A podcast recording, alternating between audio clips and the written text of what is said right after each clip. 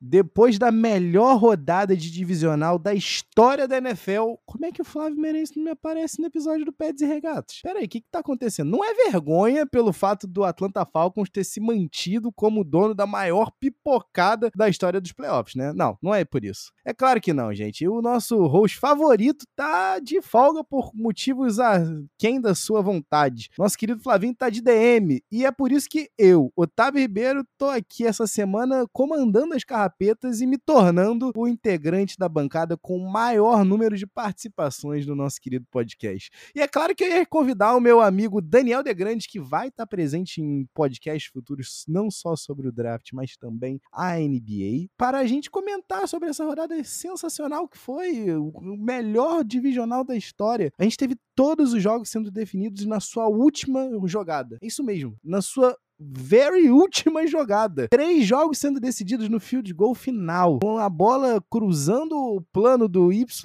à medida que o relógio esperava. Evan McPherson, Robbie Gold e Matt Gay não pagam mais uma cerveja em suas respectivas cidades. Pelo menos por uma semana. Mas é claro, né? Você tá aqui é pelo principal, pela batalha de quarterbacks. Josh Allen e Patrick Mahomes. Os dois quarterbacks foram perfeitos no último Sunday Night Football. Mas só um saiu vitorioso. Então você já sabe, né? Estica essas pernas, ajeita esse fone de ouvido. Tá começando mais um Pé Desregados Podcast. Iguodala to Curry, back to Iguodala, up for the layup. Oh, blocked by James! LeBron James with the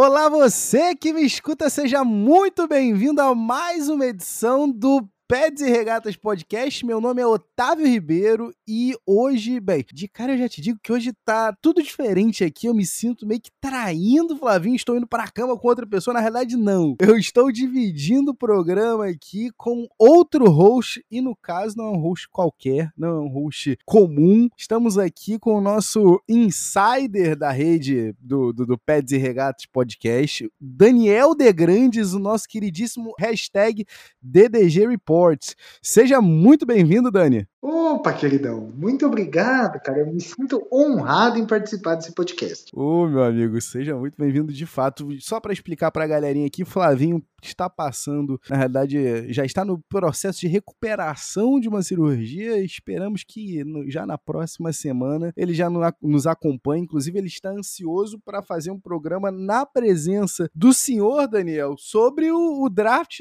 que vem se aproximando da NFL à medida que a temporada vai se concluindo, né? Abre-se a nova com um novo draft. Mas hoje não. Hoje a gente vai falar sobre outras coisas aqui, mas primeiro de tudo, vamos mandar aqui uma. Vamos começar com onde a gente sempre começa. Daniel Degrande já tá inteirado, porque escuta sempre toda quinta-feira às 17 horas episódio novo do Peds e Podcast. Então a gente começa com a nossa sessão Enzo de abraços efusivos, nossa sessão Enzo de shoutouts, né? Primeiro shoutout, como sempre, é para você, meu amigo Enzo, forte abraço. E você você já chega com, com, com um shout-out, né? Já chega com um efusivo abraço. Tem alguém aí para mandar essa mensagem? Com certeza. O meu, meu shout-out aqui de estreia no, no Pets e Regatas vai pro Rafa, nosso amigo Rafa, que nos mandou uma mensagem falando se a gente ia fazer esse pod sobre divisional e nós vamos fazer ele. Estamos aqui, né? Como sempre, o povo pediu, o povo recebeu aqui. O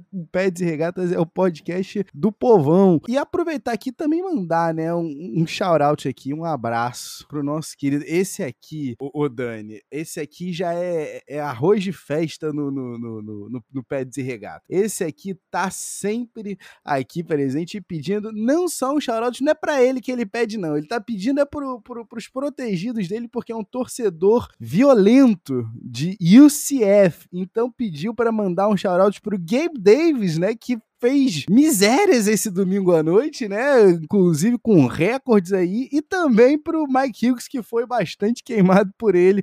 Ambos alunos, né? Alumni de UCF. Forte abraço, Elé, forte abraço aí para os dois, mas só, apesar de ter sido queimado, o Mike Hughes riu no final, né? Mas é sobre isso. O episódio de hoje do Peds e Regatas, com essa presença mais do que especial de Daniel De Grandes, é sobre esse Divisional Round que foi qualquer coisa de absurdo. Se a gente gente tinha uma galera reclamando: ah, mas peraí, olha só, é pior Super Wild Card Weekend da história da NFL. Eu trocaria todas as vezes um, um, um Wild Card Weekend fraco por um Divisional tão absurdo como foi esse. Se a gente reclamou de, ah, mas peraí, olha só, as, as equipes que são Seven Seeds, né, que estão ali em sétima colocação, entraram na berola, né, da, na bacia das almas, playoffs não estão prontas para disputar contra times, né, que foram é, é, cabeças de chave. E aí vem um Divisional Round mostrando pra gente que, não, não tem muito bem uma regra aqui. Então, três dos visitantes acabaram logrando-se vencedores e vão, vão jogar esse próximo final de semana os seus respectivos Conference Championship Games. Então é sobre isso o episódio do Pets e Regatos dessa semana. Dani, meu amigo, vamos, vamos começar aqui já com uma pauleira de cara. Não tem como a gente não falar do jogo que tá todo mundo comentando, literalmente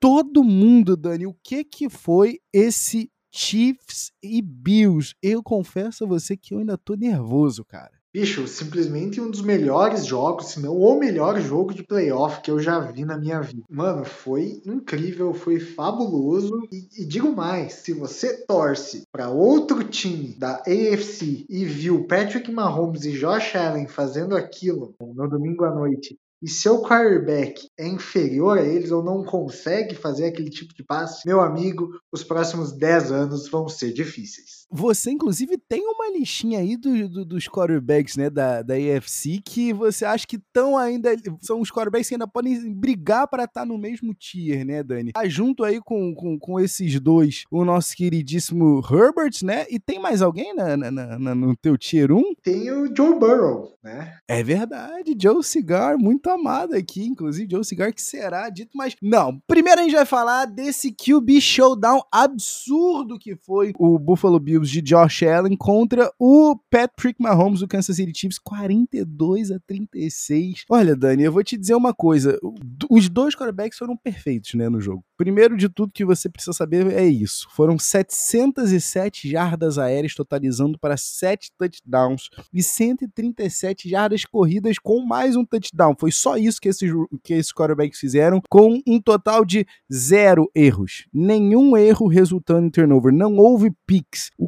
Que que foi isso, cara? Seja sincero, primeira pergunta de caráter que eu te faço aqui, Dani. Em que momento você pensou assim, não, agora acabou? Pode ser sincero. Cara, eu, para mim, agora acabou foi ali nos 13 segundos, né? Porque quando o Patrick Mahomes e o, e o Chiefs viram de novo, ainda faltava um minuto e dois segundos, né? O Bills ainda tinha os, os três timeouts, então eu ali eu, eu realmente acreditava que o Josh Allen ia comandar mais uma campanha. Mas ali nos 13 segundos, eu acreditava que tinha acabado. Cara, o que, que foi aquilo, bicho? Eu confesso a você, o, o, o Tim Graham, que, que é o beat writer sobre esporte, né, de Búfalo, setorista pelo The Athletic, marcou essa como a segunda, talvez, pior derrota na história pro, do Bills, assim, a, a, segunda que mais machuca, né, o coração do torcedor, porque só atrás, né, obviamente, da, daquele chute de 47 jardas que o Ken Norwood perdeu lá no Super Bowl 25, que foi o mais próximo que o Bills chegou do, do Panteão Dourado. Eu acho que ela machuca porque as decisões, tanto do head coach, né, tanto do, do McDermott, quanto do Leslie Fraser, que chama a defesa, foram ruins no final do jogo. Bem questionáveis, bem questionáveis. Faltavam 13 segundos pro, pro Mahomes com a bola, né? O, o Chiefs tinha dois timeouts. E é o seguinte, por que ele não mandou o kicker dar um script kick para matar uns 5 ou 6 segundos? Isso daí eu não consigo entender. Eu ia te perguntar isso. Porque assim, você mata 5 ou 6 segundos, você dá a chance do Mahomes ter só um passe. E outra, beleza, ele não chutou o script kick. Só que quando você vai ver as duas chamadas defensivas do Bills nos passes do Mahomes, eles estavam protegendo as laterais. Mas isso não faz sentido. O, o Chiefs ainda tinha dois timeouts. Não precisava ficar defendendo as laterais, porque eles iam pedir tempo de qualquer jeito.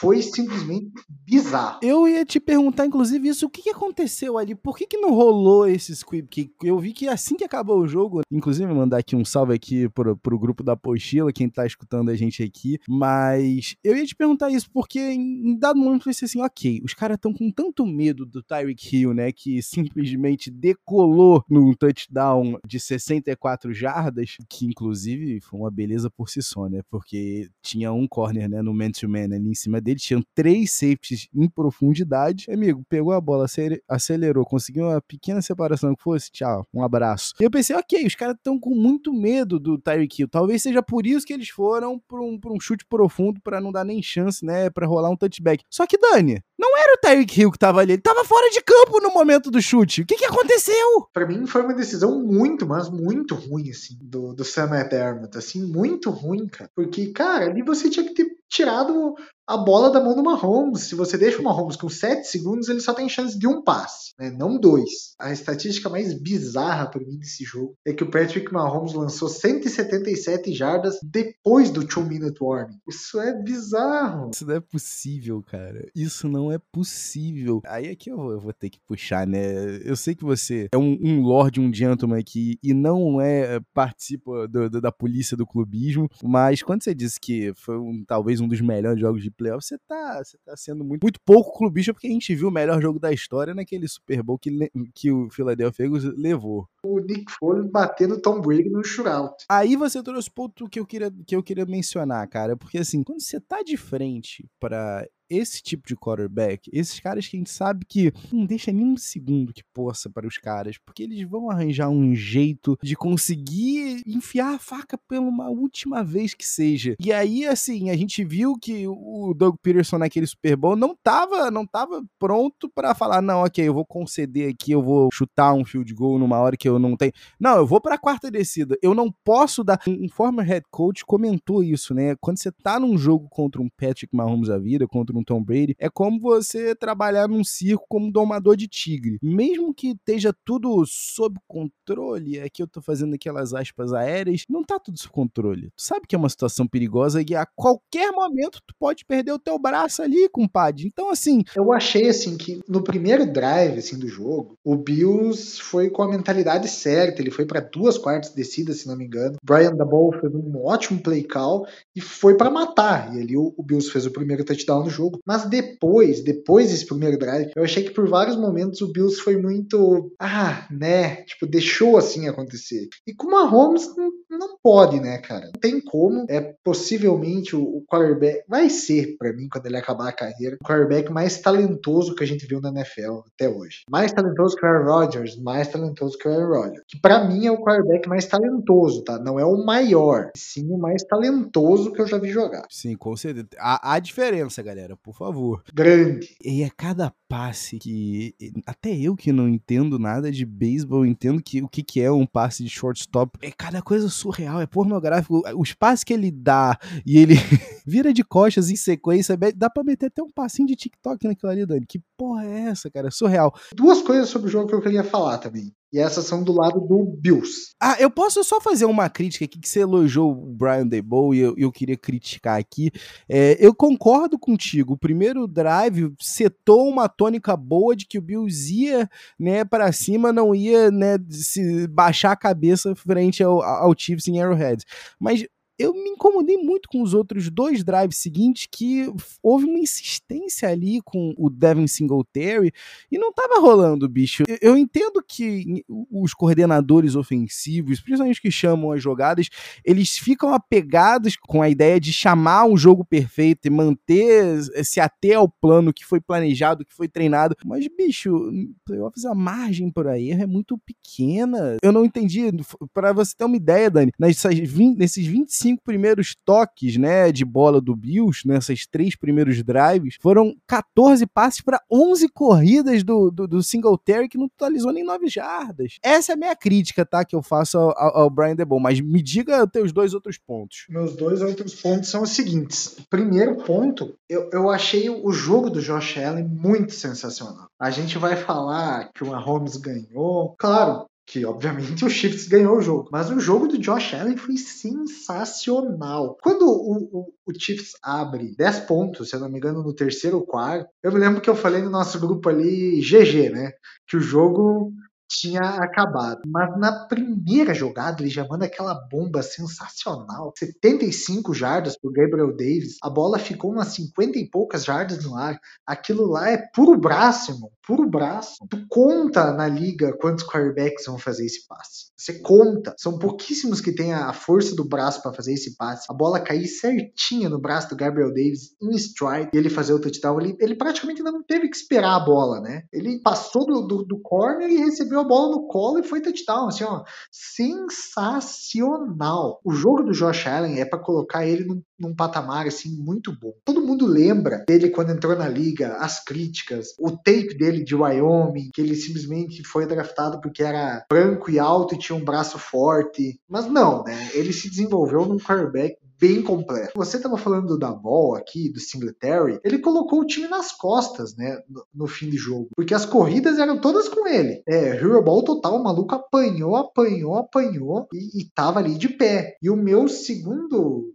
na verdade, vão ser três pontos, tá? Porque agora eu lembrei de mais um. Meu segundo ponto é que jogo maravilhoso que fez o Gabriel Davis. Você, principalmente, o, o seu safado. Para você que não escuta, Daniel Degrande não conseguiu uma vaga liga, né, na Dynasty League da, do Peds e Regatas, porém, Daniel Degrande está na minha Record League, né, na Foles Dynasty League, e Daniel Degrande pegou o Gabriel Davis ainda na, na waiver wire, pick up. E ele falou: não, eu tô tranquilo, ó, e vai ser um dos do wide que eu vou equipar. Daniel Grande, depois de, simplesmente de passar nomes como Jerry Rice, Rob Gronkowski, entre outros, depois de quatro touchdowns, pelo amor de Deus, depois de 201 jardas, 10 targets para 8 recepções. Eu tô, eu tô feliz demais. O Chiefs fez um bom esquema em cima do Stephon Diggs. Desapareceu do jogo. Até o terceiro quarto, Dani, tinha uma recepção para sete jardas. Exatamente. Ele desapareceu. Mas o Gabriel Davis no slot deitou e rolou, né? E, e, o terceiro ponto que eu vou fazer sobre o Bills, como eu achei bizarro o esquema defensivo ali nas últimas causas ali, cara. Ai, seu Fraser. Cara, porque assim, ó, na primeira jogada do Mahomes, quando tá a 13 segundos, ele desce os safeties e, e os corners, tá? Ele dá mais ou menos 20 jardas de recepção e ele simplesmente manda um three-man rush. Simplesmente abdica de tentar fazer qualquer coisa. E para mim isso aí matou eles. Nessa primeira jogada ganhou 20 jardas, né? Na segunda ganhou mais 18. E aí se foi. Pois é, cara. E eu acho que esse ponto aí que você, esse teu terceiro ponto, é o que me pega na hora que a gente sabia que isso ia acontecer. Quando o Bills perdeu ali na moeda, primeiro que os americanos dizem, né, que tails never fails, e aí foi mole do, do, do Josh Allen. Mas aí isso aí nem, nem, nem digo muito, mas a gente sabia que no momento que o Chiefs recebeu a bola, a bola não ia voltar pro Buffalo Bills. Tava na cara que os caras não iam devolver a bola pro Bills. E aí a gente sabia que ia rea reaquecer aquela eterna discussão sobre a overtime, e a gente gasta um tempo do cacete odiando o futebol americano da NFL e odiando às vezes o futebol americano do college, reclamando das regras de um, reclamando das regras de outros. Mas a real, o, o Dani, que ali quando a gente viu Patriots e o Kansas City Chiefs, né, no, no ano do, do, sexto Super Bowl do, do, Tom Brady, que a bola nunca voltou para as mãos do Patrick Mahomes no overtime, eu acho que todo mundo ali ficou chateado e, e, e chateado com ódio, vamos ser sinceros aqui, porque ninguém aguentava mais ver Tom Brady beijando a boca das crianças dele no, com, com, com o troféu de, de, de MVP do Super Bowl e adjacências, né? Mas esse jogo, cara, falei na, com, inclusive com a minha digníssima senhora, Caroline Quintanilha, era o tipo do jogo que eu só não queria que acabasse, bicho. Então, assim, eu fiquei com essa vontade de, putz, vamos continuar vendo, deixa os caras aí se degladiando. Até, até os caras morrerem aí. Mas eu confesso a você que por essas chamadas burras, questionáveis, como você disse, dá ao meio do campo, sendo que o Chiefs tinha você falou dois tempos? Eu, salvo engano, não eram três, não, Dani? Eu não... Dois, porque eles pediram um tempo na, na posse do Bills. Porque senão o Bills ia terminar o tempo ali e ia. Ah, sim. Mesmo assim, né, cara? Aí eu começo a pensar, pô, bicho, não é possível, cara. Não é possível. O Bills desmoralizou, né, cara? A defesa tava, tava morta. Depois daquele field goal ali que levou pro OT, Eu acho que todo mundo sabia que o Chiefs ia ganhar. Deixa eu te aproveitar de fazer uma pergunta sobre a regra, né? Que agora tá todo mundo falando, ah, o Andy Reid e o John Harbaugh lá em 2017 ou 2018, agora no meu ano, estavam querendo acabar com essa regra de se rolar o touchdown, só, acabar o jogo, os dois times tinham que ter posse. E agora, o que, que o Reid vai falar a respeito? Eu quero saber de você, Dani. Para você, tem que mudar essa regra? Você acha que finalmente essa regra muda? E eu tenho uma proposta de regra para você, mas primeiro eu quero saber isso. Gosto dessa regra. Eu não tenho nada contra. Eu acho que se você não joga defesa, você não vai jogar ataque. Ponto. Não tenho nenhum problema com ela. Eu achava pior ainda quando um FG ganhava o jogo. Ah, isso era inadmissível. A, a aposentadoria do, do, do Brett Favre. O, não me lembro contra quem foi. Foi contra o, não, foi contra o Packers? Foi, não, foi contra o Saints. Foi contra o Saints, exatamente. Foi Vikings e Saints, né? Aí foi pior ainda. Tenebroso. Ele lançando aquela interceptação. Ai, coitado. Enfim, a minha proposta aqui, Dani, eu ouvi isso aí num podcast da gringa. Eu achei bem do cacete, tá? É a seguinte: você vai dar chances sim igualitárias pros dois times. Mas, por exemplo, é o meu time contra o seu, Dani. E aí, o que que acontece? Você vai, recebe a bola primeiro, você consegue fazer um touchdown, mas você faz o touchdown em oito jogadas, como o Chiefs fez nessa overtime nesse jogo de domingo. A bola vai voltar para mim, né? Ou seja, a bola voltaria para o Bills e o Bills teria o mesmo número de chances, ou seja, as mesmas oito jogadas ou menos para conseguir fazer um touchdown. Mas você não acha que daí os times iam simplesmente botar todo mundo atrás na linha dos sticks e terminar o jogo? Peraí, como é que seria? Peraí que eu até me perdi. Presta atenção. Por exemplo, o Bills teria oito jogadas para empatar o jogo a defesa do Chiefs simplesmente colocasse dois pass rush e todo mundo atrás, lá atrás, como se fosse a situação de Hail Mary, para não acontecer o touchdown nessas oito jogadas. É uma possibilidade. Eu acho que a gente estaria pronto para ver cenas de rugby tenebrosas. É possível. Agora, o que você falando aqui é realmente. É, não vai manter como tá mesmo. Eu só quero ver os jogos sendo bom jeito que são, que estão sendo. Vamos fazer o seguinte, Dani. Deixa eu te fazer uma pergunta. Você quer ir para onde? Você está aqui no seu primeiro episódio do Pés e Regatas. Eu vou deixar você bem à vontade. Você quer ir para Tampa para falar do quase segundo comeback mais incrível da carreira de Tom Brady. Olha que absurdo as coisas são. Inclusive, eu já digo para você, ouvinte, que você que está escutando a gente agora nesse momento, não tem nada a ver a ausência do Flavinho com talvez a vergonha do Falcon se manter como a pior pipocada da história do futebol americano, tá? Não tem nada a ver. Agora que você falou em pipoca, eu, eu já sei para qual jogo que a gente vai. Nós vamos pro jogo do Green Bay Packers e mais uma pipocada de Aaron Rodgers. Já vamos para mais uma pipocada. Porque ontem mesmo eu abri a página dos jogos do playoff de Aaron Rodgers e eu vi cada pipocada meu amigo. Primeiro, um abraço para um certo ex-presidente Laranjão que dizia que a liga estava morrendo, que ninguém mais ia assistir a NFL. Esse jogo, né, Dani? Você traz a informação, trouxe a informação mais cedo para mim ali no privado. Foi uma, a maior audiência de um sábado à noite na TV americana em quantos anos? Em 38 anos? Em 28 anos, meu amigo tá maluco? Que isso?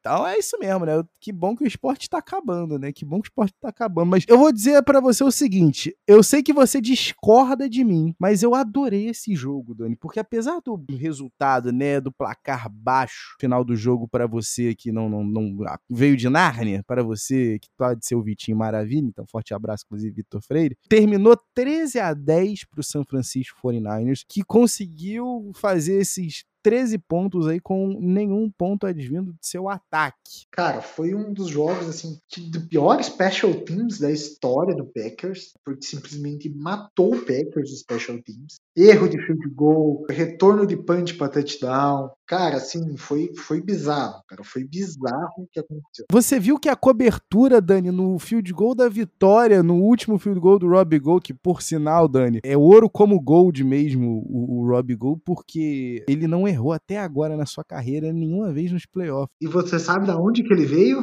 Penn State, meu amigo. Nittany Lion, baby. É por isso que esse podcast aqui tem liga, porque Daniel De Grande divide comigo não apenas torcida na NBA, na NFL, na NHL e outros esportes aí que a gente nem sabe, mas também no college. Nittany Lions aqui, meu amigo. Rob Gold, o kicker que ainda está perfeito, junto com mais outro aí que a gente ainda vai falar um pouquinho mais à frente. Mas Só tinham 10 jogadores no Packers, não tinham os 11, o, o Dani. Como assim? Que? Esse Special Teams Coach vai ser demitido. Não, não, não tem condição. Um season on the line, você me manda 10 caras. Na verdade, eu descobri que ele. O, o do ano passado ele já tinha sido demitido. Então esse ano é um novo, que pelo jeito também deu errado. pelo jeito, vai ser o, o, segundo One and Done aí, né? Se bem que eu não sei se o outro foi One and Done, perdão aqui. Foi também. Foi também. Olha que delícia. Mas, mas, Dani, eu sei que você não gostou do jogo, mas eu amei esse jogo, porque apesar da gente não ter aquela qualidade de futebol, tá, foi longe de ser o shootout que a gente até esperava, né? Football Weather Game. Aconteceu. A Nevasca pegou firme ali no segundo tempo. Um shootout eu achava que não seria, tá? Porque nenhum time que tem Jimmy Garoppolo vai conseguir fazer um shootout. É muito ruim, bicho. É muito ruim. Para mim, o que aconteceu foi o seguinte: DeMarco Ryans e seu esquema defensivo acabaram com o Aaron Rodgers no segundo tempo. Foram 35 jardas, Dani, no segundo tempo, é isso? 38, não foi? Alguma coisa. Pelo amor de Deus, inacreditável. Mas o que eu gostei desse jogo, Dani, é porque para mim esse jogo aí teve aquele. O Bill Simmons falou que parecia quando você joga Jenga e aí você tá puxando as pecinhas de baixo, botando em cima. Tá bom, vai lá, agora é a tua vez. Vai lá, agora é a tua vez. Não sei se Jenga, porque Jenga me parece perigoso pros dois lados, mas sei lá. Foi o, o, o jogo da resiliência, porque o Niners não tava conseguindo absolutamente nada no ataque. O Debo Samuel tava apanhando como nunca, ou melhor, como toda semana, porque afinal de contas o ataque é ele. Inclusive tá com uma costela quebrada, né, Dani? É importante ser dito isso daí. Mas ainda assim, o time do Niners, a cada troca de posse, os caras estavam lá metendo capacete, falando: não, vamos lá, a gente é capaz. E daí que o Aaron Rodgers lançou para 38 touchdowns e, três interceptações. E daí que ele não lança por uma interceptação no Lambo desde sei lá quando. E os caras seguiram, né? Tá mal datada, né, aquela frase, né, Dani, do Aaron Rodgers na noite do draft de que ele ainda ia fazer São Francisco se arrepender de não ter selecionado ele. 4-0 pro 49ers em encontros com Aaron Rodgers nos playoffs, né? Duas eliminações para Colin Kaepernick, isso, 2012 2013. Isso. E daí duas pro Garoppolo, é isso? Exatamente. Que coisa, cara. Foi o último baile? Foi a última dança de Aaron Rodgers em, em Green Bay?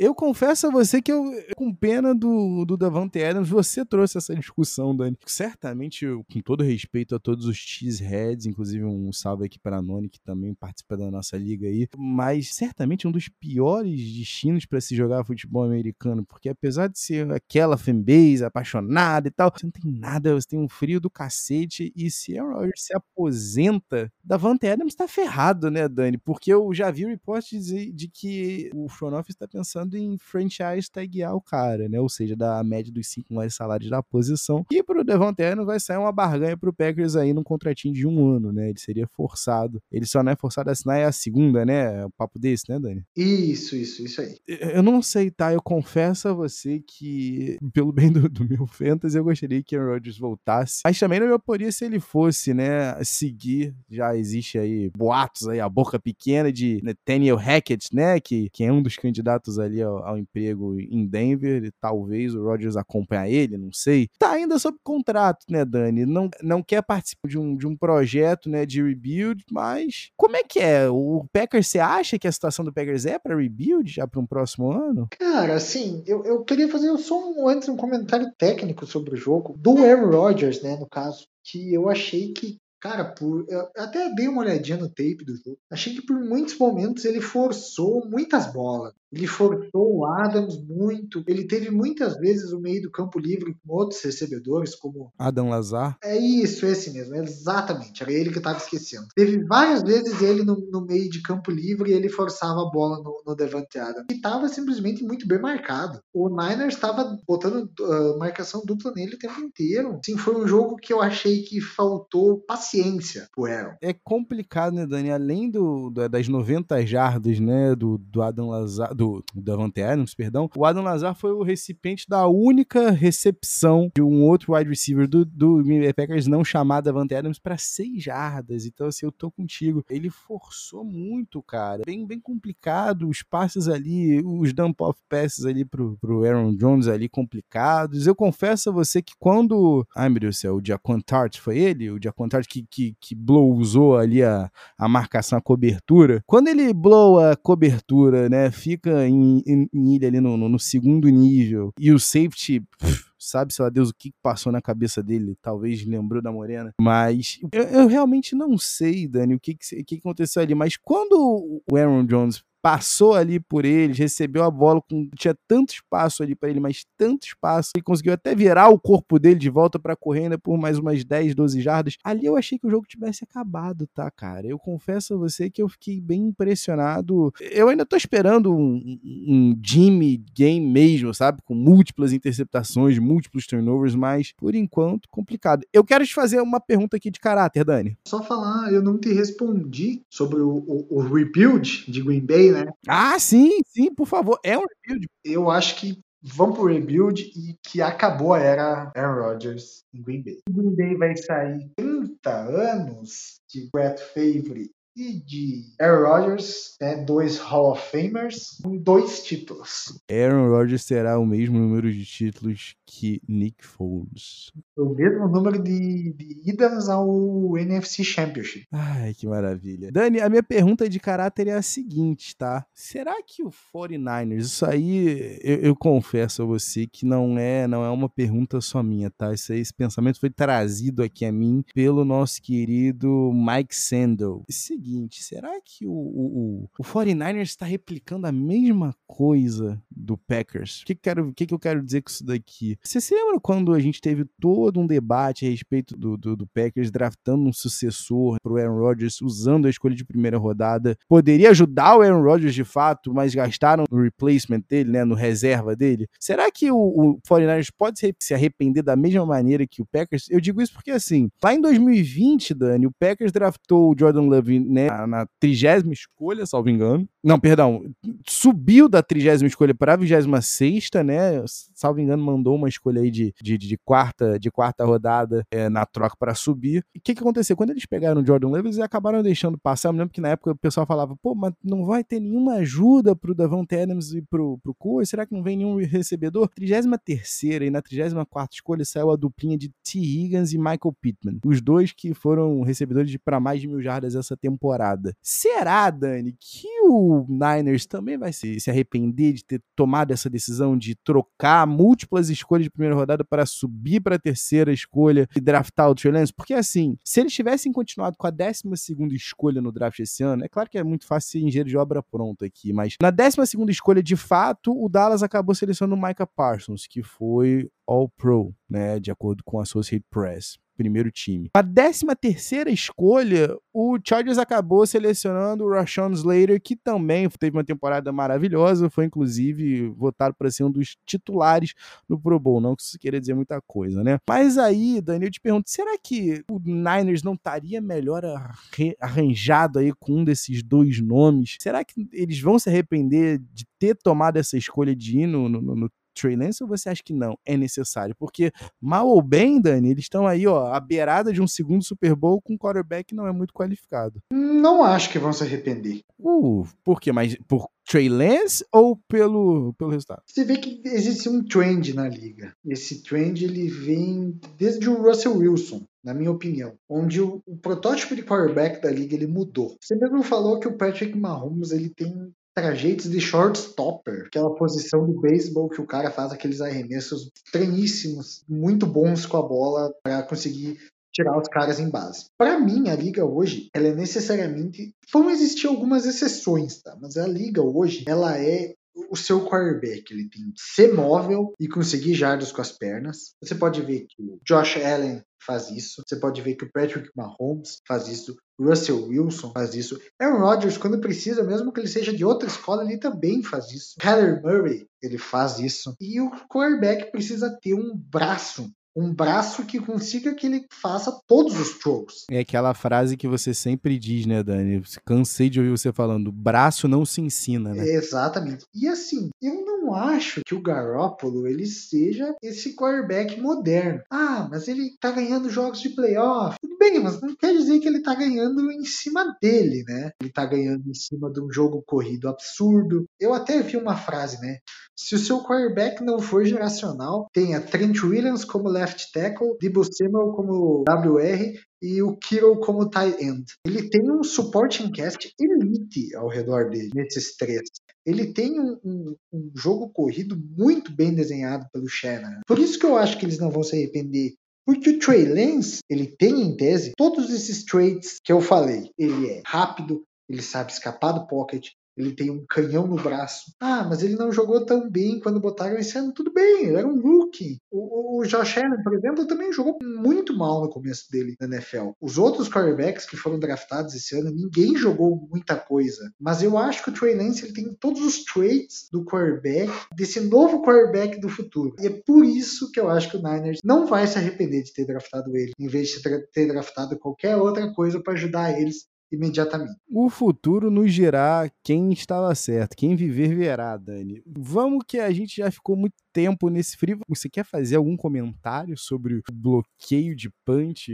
Quão inesperado foi? Eu confesso a você que talvez eu tenha tirado um pequeno cochilo. Quando eu acordei, eu falei, ué, o que aconteceu aqui? Porque eh, foi assim, qualquer coisa de fenomenal para mim era aquilo que eu tava comentando. É o, é o futebol da resiliência, mano. Todos os drives, o Niners ali apanhando, tentando e sendo mal cedido. Uma jogada, uma jogada às vezes é só o que você precisa. O meu único coisa que eu tenho a falar é que o Special Teams Coach do, do Packers deveria ser demitido. Pois é, vamos fazer o seguinte: quem mais tem que ser demitido no meltdown do Los Angeles Rams para cima do Tampa Bay Buccaneers no Raymond James Stadium?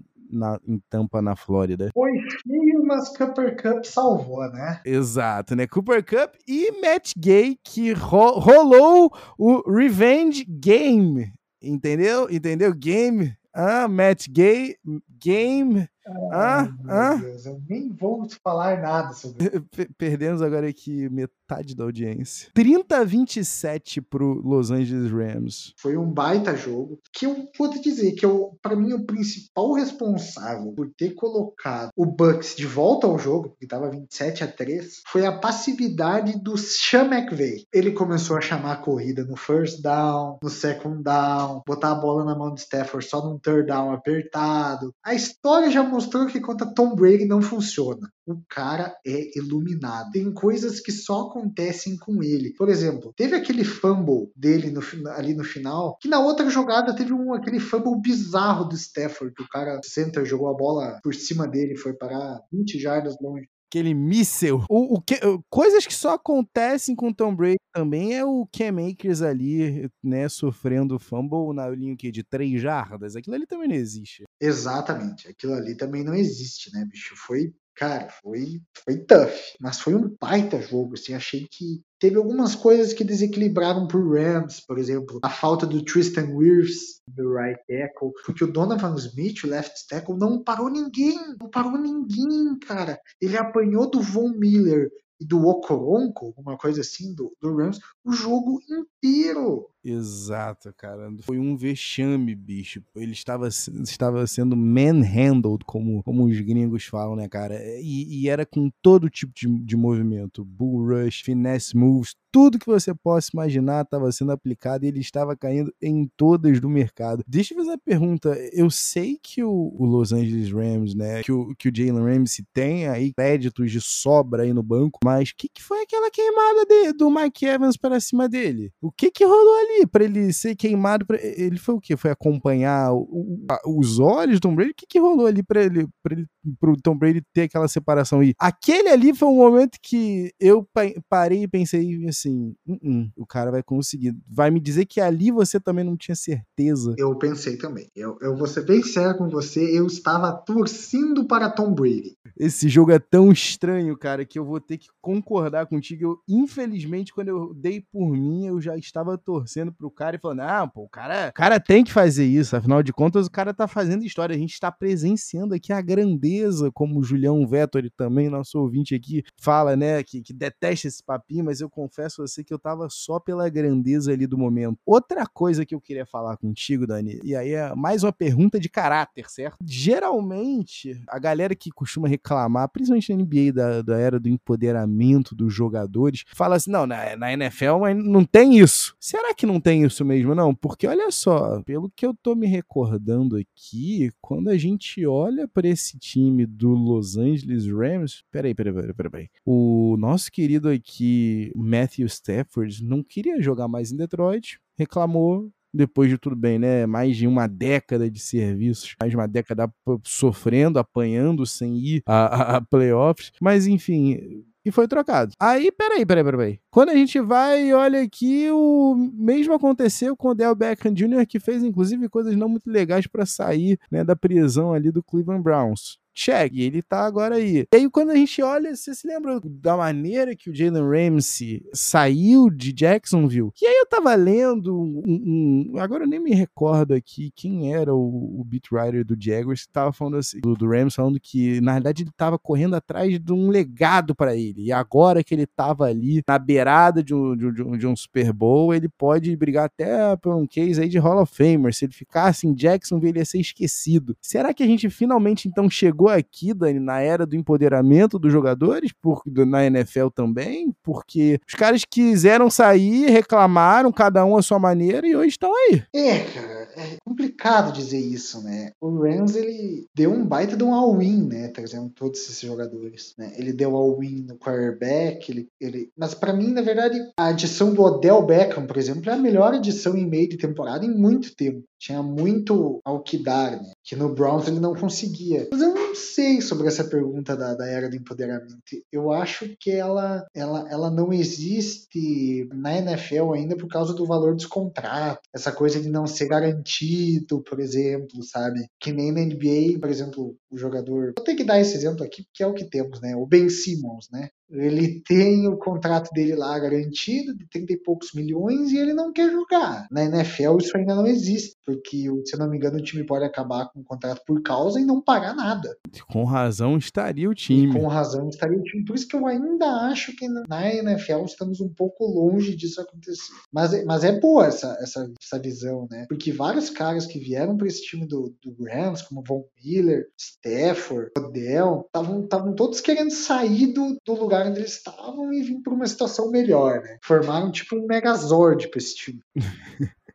o The Real Dream Team, um abraço Vinciane. Mas olha, eu vou te falar uma parada. É, é, eu, vou, eu confesso a você, Dani, que eu também tava no final das contas torcendo pro homem. E eu digo pra ti com toda certeza que quando o Leonard Fournette cruzou a linha, o plano de gol para marcar o touchdown do empate. Eu tinha certeza que eles iam ganhar. Uf, eu tinha certeza absoluta. A gente precisa comentar é quão porca foi aquela chamada de blitz do seu Bowles. Ai, Jesus, eu não quero nem falar, porque eu vou, eu torço pro Eagles e esse lance me deixou triste pelo maluco. Porque essa chamada foi horrorosa. Cooper Cup queimou todo mundo e touchdown. Touchdown não, né? Ele setou o Posicionou, né? Sim, sim. Posicionando ali o Matt Gay pro, pro, pro seu tiro da, da vingança. Dani, aproveitar que, inclusive, essa jogada que você tá falando, o Cooper Cup em cobertura tripla, né, cara? Uma cobertura só que a diferença é a cobertura tripla porca. Dos três ninguém tava. Mas deixa eu te falar aqui uma coisa, Dani. Vamos, antes da gente finalizar, não tem como a gente não falar do Cincinnati Bengals chegando às finais da AFC pela primeira vez na história. Eles chegam na final e eu não sei se isso é bom ou se isso é ruim para Cincinnati, mas eu achei que eles jogaram abaixo nos dois jogos deles no playoff. E mesmo assim eles ganharam. Também, também acho que o teto para, para esse time é tipo que a gente viu do Eagles, né? Não é realmente aquele time do Eagles que a gente sabia que podia jogar, mas a gente sabe que o time do Bengals não é esse time que fica sobrevivendo em rotinha curta, que acaba aceitando field goals, trocando touchdowns por field goals, ainda mais com as armas que tem, né, bicho? E, e apesar de ter sido um bom jogo, né, do, do Jamar Chase, né, que passou das 100 jardas aí, e do, e do próprio T. Higgins, de novo,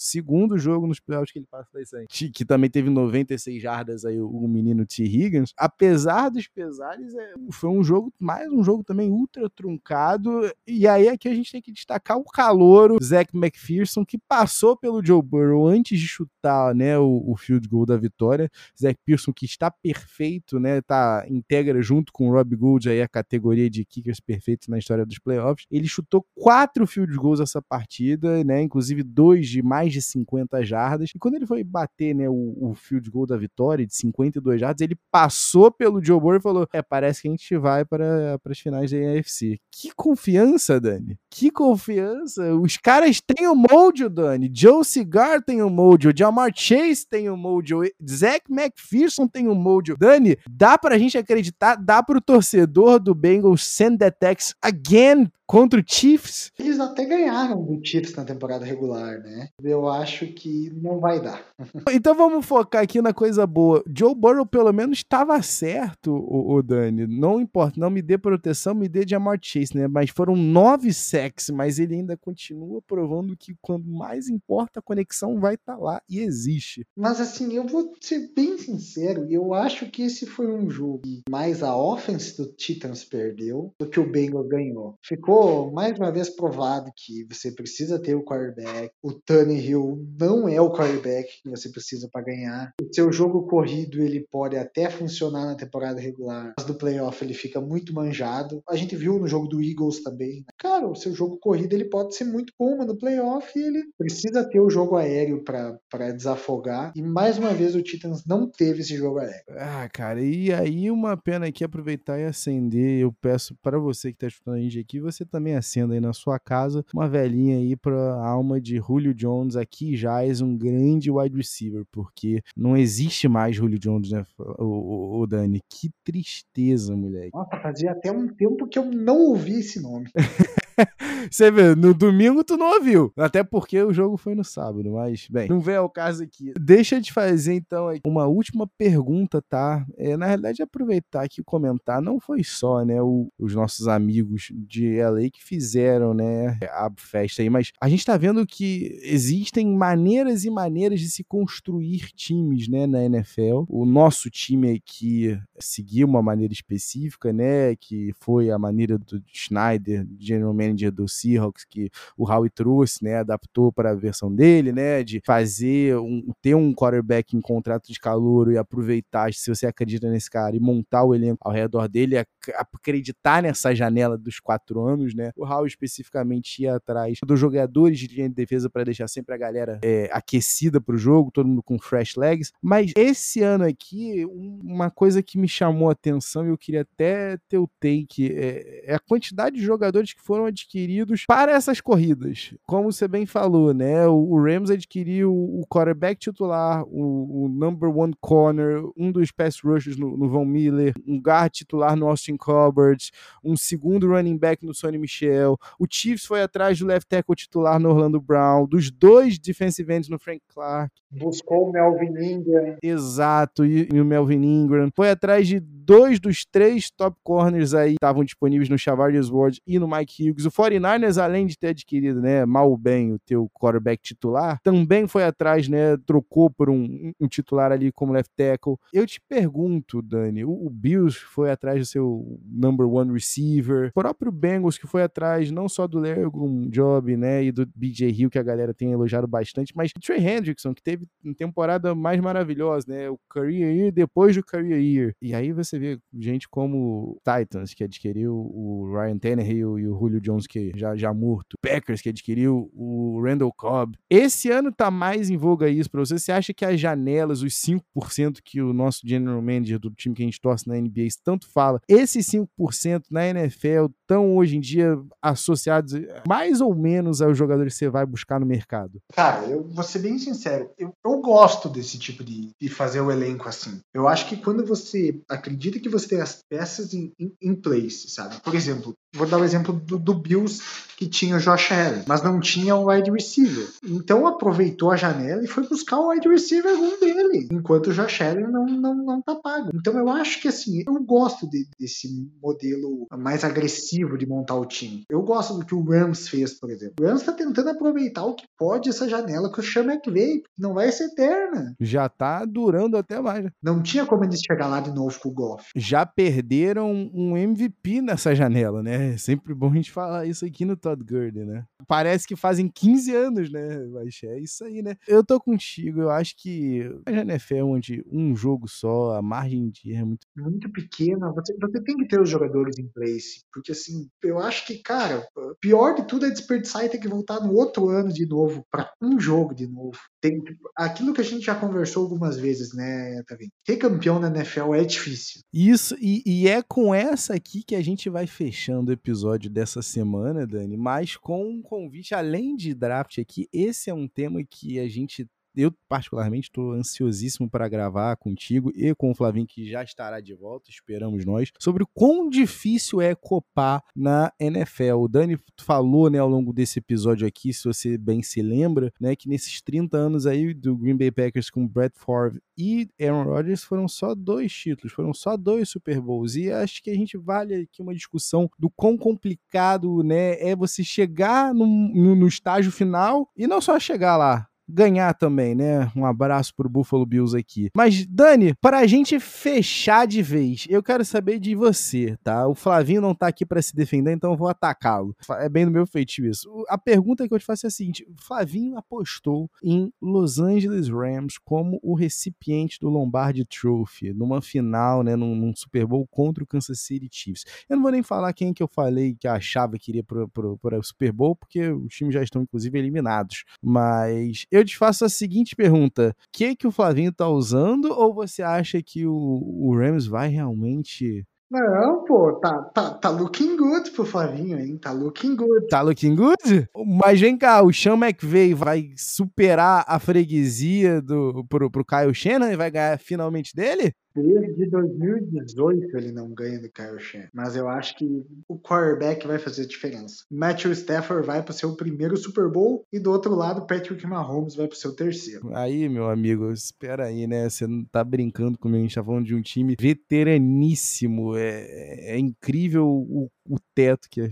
E aí eu vou querer ver, porque esse Super Bowl vai ser animal. Pelo que eu tô vendo aqui, acho que Flavinho, que cantou quem ia ser o campeão da nossa Dynasty League e acertou, eu não, não, não vou conseguir ficar contra ele, não. Dani, meu amigo, aproveitar e te agradecer mais uma vez aqui a presença, a participação. Agradecer você que tá ouvindo a gente aqui. E se você tá ouvindo o Peds e Regatas pela primeira vez, seja muito bem-vindo. Você pode encontrar a gente em todas as redes sociais através do arroba Peds e Regatas Regatas, tanto no Twitter quanto no Instagram. No Twitter é só você procurar lá por Peds e Regatas Podcast, da mesma maneira que você vai encontrar por essa mesma alcunha de bordo aí o nosso canal no YouTube. Aí, né, sabe como é que é? Assina o canal, ativa a sinetinha e vamos que vamos. Semana que vem a gente está, acho que, de, com a rotação titular, porém, Dani, foi a primeira, mas eu te asseguro que não será a última vez que você participará. Aproveitar aqui, e para quem não sabe, Daniel Degrandes é meu parceiro em projeto paralelo aqui, que a gente fala especificamente com muito clubismo, com muita, com muita paixão do Philadelphia 76ers, o processo nada fraterno, integrante da rede Fama na Net Podcast. Inclusive, vamos para mais um episódio, Dani.